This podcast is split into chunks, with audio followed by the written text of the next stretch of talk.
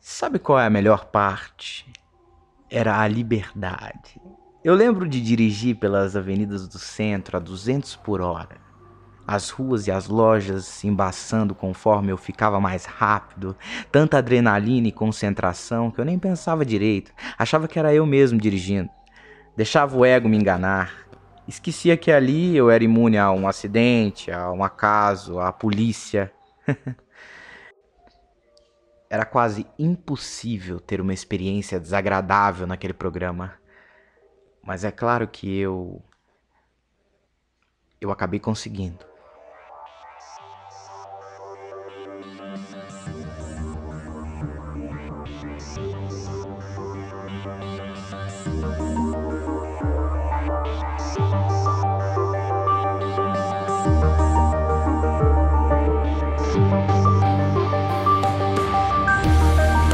first life, Diana Bruno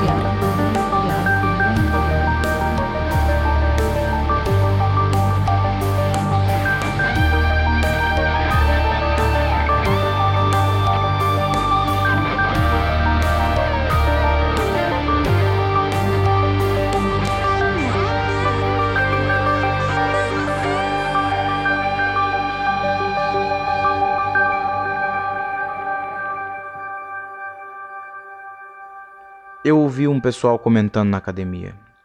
Na época eu era instrutor de uma academia grande no centro da cidade, a gente ouvia os alunos comentando de todo tipo de coisa. E você sabe o quanto o First Life foi uma febre. Todo mundo não parava de falar sobre a tal realidade virtual perfeita. Eu não botei muita fé de início. Parece bom demais para ser verdade, né? Mas alguns alunos já tinham usado e a maioria era só elogios. Você no máximo ouvia alguém falando que tinha achado assustador, invasivo demais ou coisa do tipo. E era mesmo, mas me diz uma coisa que não é invasiva hoje em dia. Tudo que é site tem a sua localização. A Alexa sabe o número da cueca do teu filho e custa nada ter uma foto sua pelado por aí. Então, medo desse tipo de coisa eu já nem tenho mais.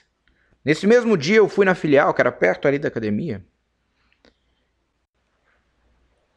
Antes que eles inventassem o portátil, você tinha que procurar uma filial. As filiais me lembravam aquelas lan houses antigamente, de quando eu era menino e virava à noite jogando CS com os amigos e tal. Era uma situação meio parecida. Você chegava na filial, alguém te levava até uma poltrona vaga. Cada filial tinha umas 200 poltronas, mas você sempre tinha que esperar pelo menos um pouco porque a procura era muito grande. Assim você sentava, o atendente regulava a poltrona. Eu lembro de eles me contarem, na época, que tinha umas partes eletrônicas disfarçadas no tecido, uns sensores que precisavam encostar na sua cabeça e no seu pulso ou coisa assim. Mas eu nunca parei para reparar direito. Daí o atendente pedia para fechar os olhos e ligava o negócio. Era inacreditável. Eu abri os olhos em cima de um trono de ouro e madeira, almofadas de veludo vermelho, e tinha um tapete vermelho que seguia o caminho do trono até a porta de saída, passando por baixo de uma logo do First Life, que ficava ali, flutuando. Era inacreditável. E engraçado que era comum, sabe? Era impressionante porque você sabia que aquilo era falso. Você sentia tudo igual na vida real: cheiro, toque. A única diferença é que no First Life você não sentia nada que não quisesse sentir.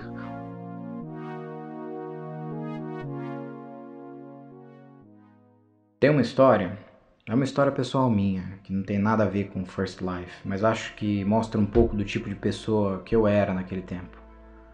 Quando eu tinha mais ou menos 25 anos, eu saí com a minha esposa. A gente parou num bar em frente a uma praça e ficamos ali sentados numa mesa da calçada, só para beber uma cervejinha mesmo, relaxar um pouco, sabe? E nessa época eu gostava de pagar de fodão, de agir como se nada fosse importante, de vestir aquelas roupas apertadas para mostrar os músculos. E você sabe, né? Aqui tem muitos. Na esquina desse bar tem uma padaria que muitas vezes a gente quando chega, chegava no bar, eu comprava alguma coisa ali para levar para casa depois. E nesse dia, chegando na padaria, tinha uma fila enorme. Eu passei na, na hora para a fila preferencial, que só tinha uma ou outra pessoa mais velha no lugar. Assim, eu. Bom, bom, antes de eu continuar, eu queria só deixar claro que eu mudei, tá bom? Que eu não tenho nem orgulho de quem eu era. Mas ó, essa mulher, uma mulher mais ou menos uns, uns 15 anos mais velha que eu, ela estava ali na outra fila. Ela estava na fila certa. Eu entrei na frente dela. Ela me chamou atenção na hora. E aí, perguntando por que eu entrei na fila preferencial, eu comecei a xingar ela. Comecei a xingar, chamar de gorda, chamar de mal comida, chamar de muitas outras coisas. Eu fui um escroto, basicamente.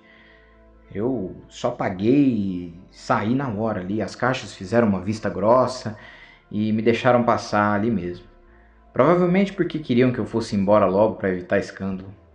A outra mulher ficou lá na padaria. Eu acho que eu vi ela chorando.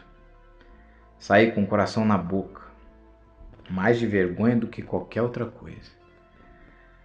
Ah, eu voltei para minha mesa e continuei bebendo a minha cerveja. Eu contei a história para minha esposa como se eu tivesse me sentindo ultrajado. Tipo, como aquela velha fala comigo daquele jeito e tal? E comecei a falar e de repente um carro para na minha frente, na calçada ali, na nossa frente, desce uma menina. E essa menina, essa mulher, era uma mulher pequenininha, de no máximo 1,60m, dirigindo um carro que também era minúsculo. E a mulher da padaria estava no banco do passageiro chorando. Essa mulher começou a me descascar, cara. Me chamar de covarde, falar para minha mulher fugir enquanto era tempo, mais um monte de coisa. Você não acredita nas coisas que ela falou, cara. E eu eu fiquei congelado. Eu não tive coragem de reagir. Na época eu falei para todo mundo que eu não parti para cima dela ali mesmo, porque eu não eu podia ser preso ou alguma coisa parecida, mas no fundo eu tive medo. Eu tive medo. Eu fugi do confronto. Eu tremi. Eu tremi por causa daquela mulher, daquele tamanzinho. E eu não sabia responder. Eu não tinha como responder. Ela tinha razão. Eu tinha sido escroto e eu sabia que eu tinha sido escroto. E naquela hora minha cabeça ficou em branco, uma confusão mental, um caos. Eu dirigi para casa em silêncio. Minha ex não falou nada, nem olhou para mim.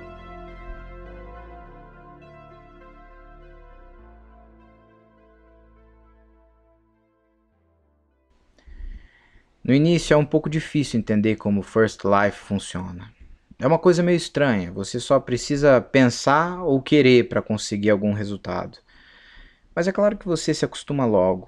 Em geral, no programa, eu só dirigia quando queria a sensação de dirigir, porque se você quiser chegar em algum lugar, vai olhar para o lado e já vai estar ali, na sua frente. Se você quiser comer uma pizza, por exemplo, vai descobrir uma pizzaria do outro lado da rua, vendendo exatamente a melhor pizza que você lembra ter comido na vida. Ou vai piscar e já vai se ver sentado na mesa com a pizza pronta. Se você quiser ver um jogo de futebol, vai sair da pizzaria e do lado tem um estádio, que não estava ali. E o seu time vai jogar daqui a poucos minutos. Sem pegar fila nem nada, você vai encontrar o melhor lugar possível, sem dificuldade, naquele estádio lotado. A cerveja vai estar trincando e de graça. E não vai esquentar nunca. Você vai ficar lá 30 minutos, mas vai sair dali lembrando dos melhores momentos de uma partida de 90. Muito disputada e que seu time jogou bom pra caralho. Se você quiser, cara, você pode ser o artilheiro, o goleiro salvador do time. E toda vez que você tocar na bola, ela vai exatamente para onde você quer que ela vá. A sensação é perfeita, do chute perfeito, com aqueles aplausos da torcida gritando seu nome, tudo. Mas isso, isso aí até que eu não fazia muito, sabe? O que eu gostava mesmo era de desejar que fosse noite e um carro. O carro variava, algum carro esportivo que eu nunca ia poder comprar, ou até um carro de um jogador famoso. Eu desejava uma cidade enorme, famosa, sabe? E dirigia no centro correndo o máximo que o carro deixava. Era tão rápido que os carros que eu passava viravam um borrão na janela. No fundo, eu sabia que não era eu quem estava desviando dos carros, que o programa não ia deixar um acidente acontecer se eu não quisesse, que se os meus movimentos no volante não fossem bons, eles teriam o efeito que eu queria e para mim ia parecer ser perfeito.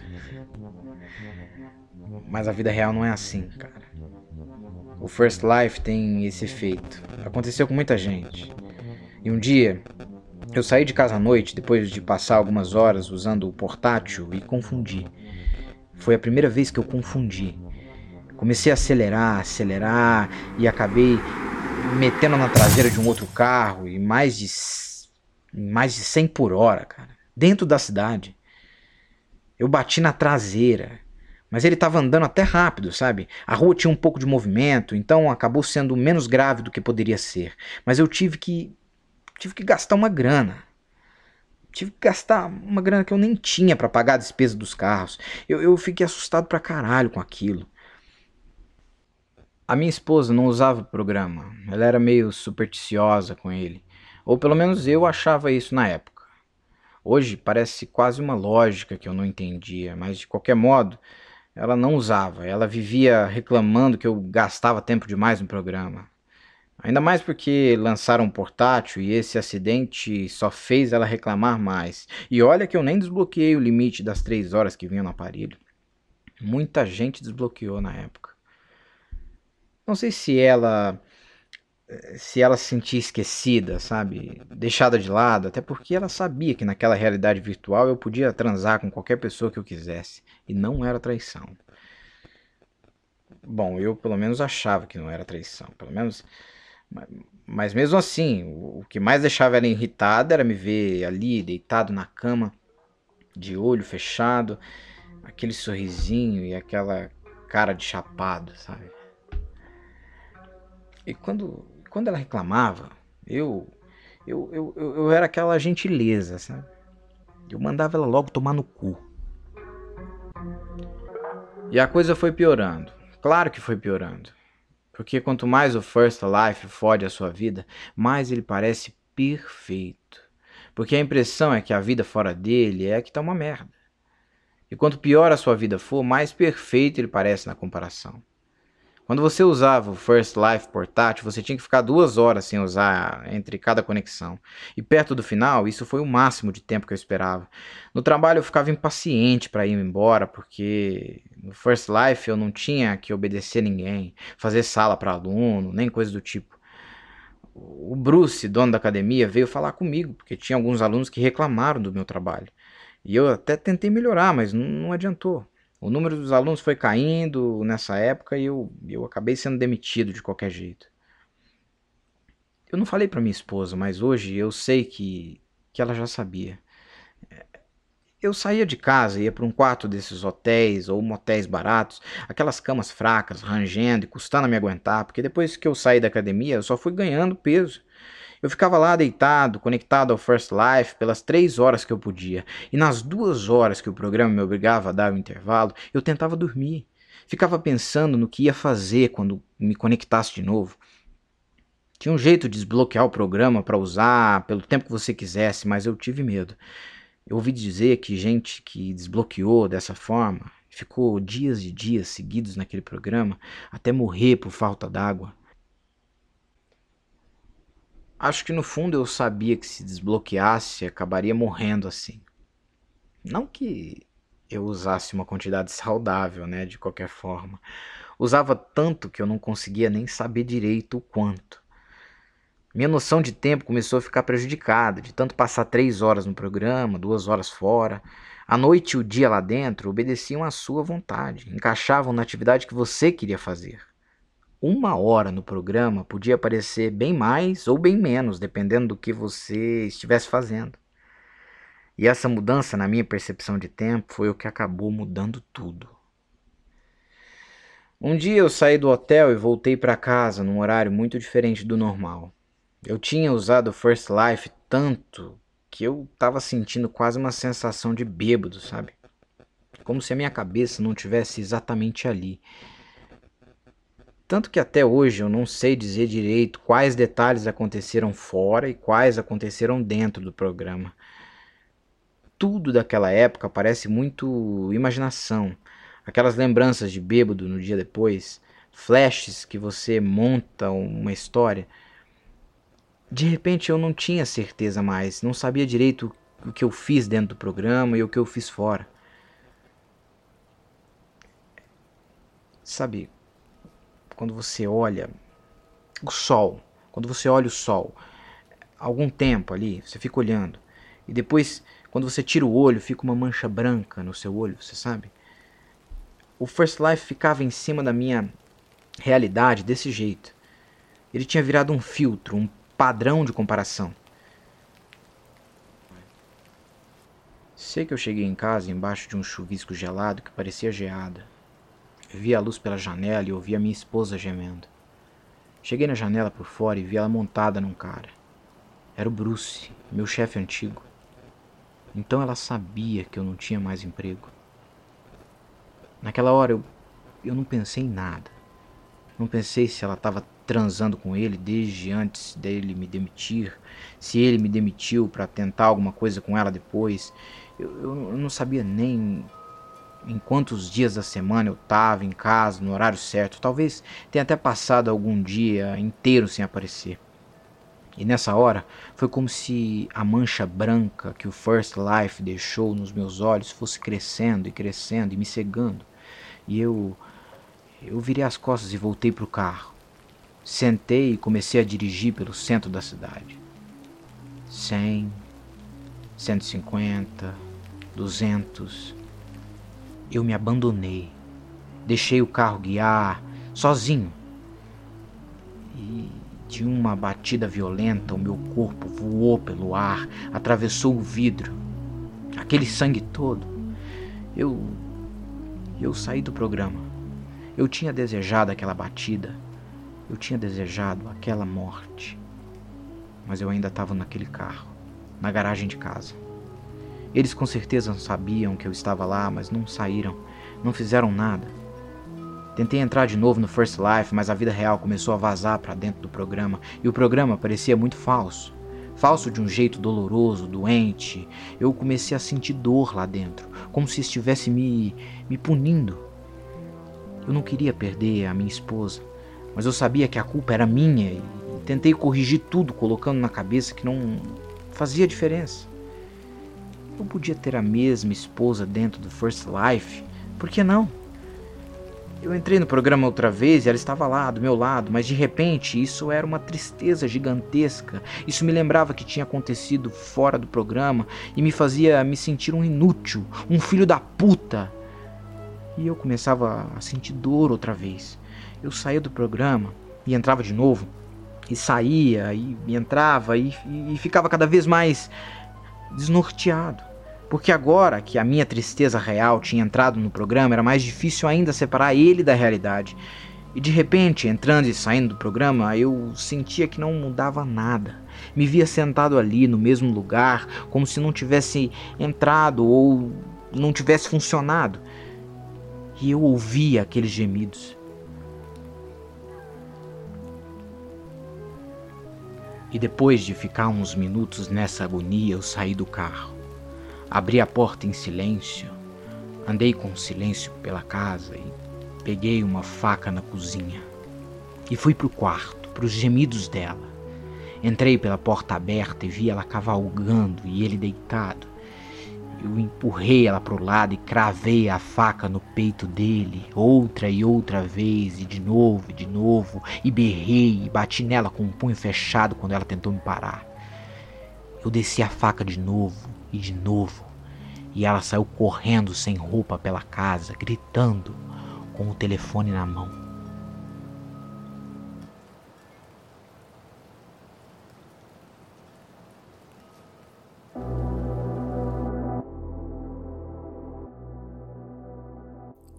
Fala povo, espero que vocês tenham gostado desse segundo episódio do First Life.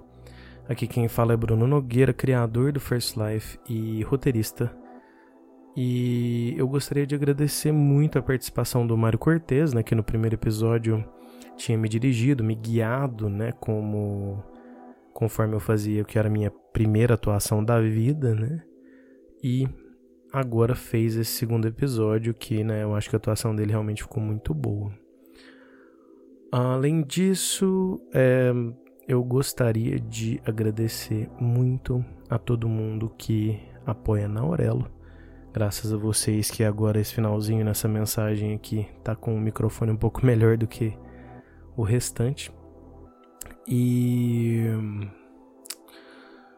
é isso, os principais apoiadores na Aurelo são Kelly Oliveira, Marina Escalon, Carolina Laureano, Bruno Lazzi e Ailton Silva. E sem esse apoio seria infinitamente mais difícil fazer o First Life. E se você tiver interesse em apoiar ou em acompanhar lá, você consegue ver a grande maioria das coisas que eu posto lá, ainda que você não acompanhe é, você, é só você entrar em uh, orelo.cc lá você consegue é, acessar textos também que eu criei eu sempre coloco o link para outros trabalhos criativos ou é, intelectuais que eu possa produzir então quem tiver interesse é só seguir por lá e se puder apoiar eu vou ficar extremamente agradecido Quanto mais gente apoiando, mais perto eu vou ficar do sonho que é conseguir me dedicar aos projetos criativos e etc. Em vez de né, ter que me matar de trabalho extra para conseguir produzir, certo? Então é isso. Um beijão a todos e é, espero vocês no próximo episódio que já está no ar.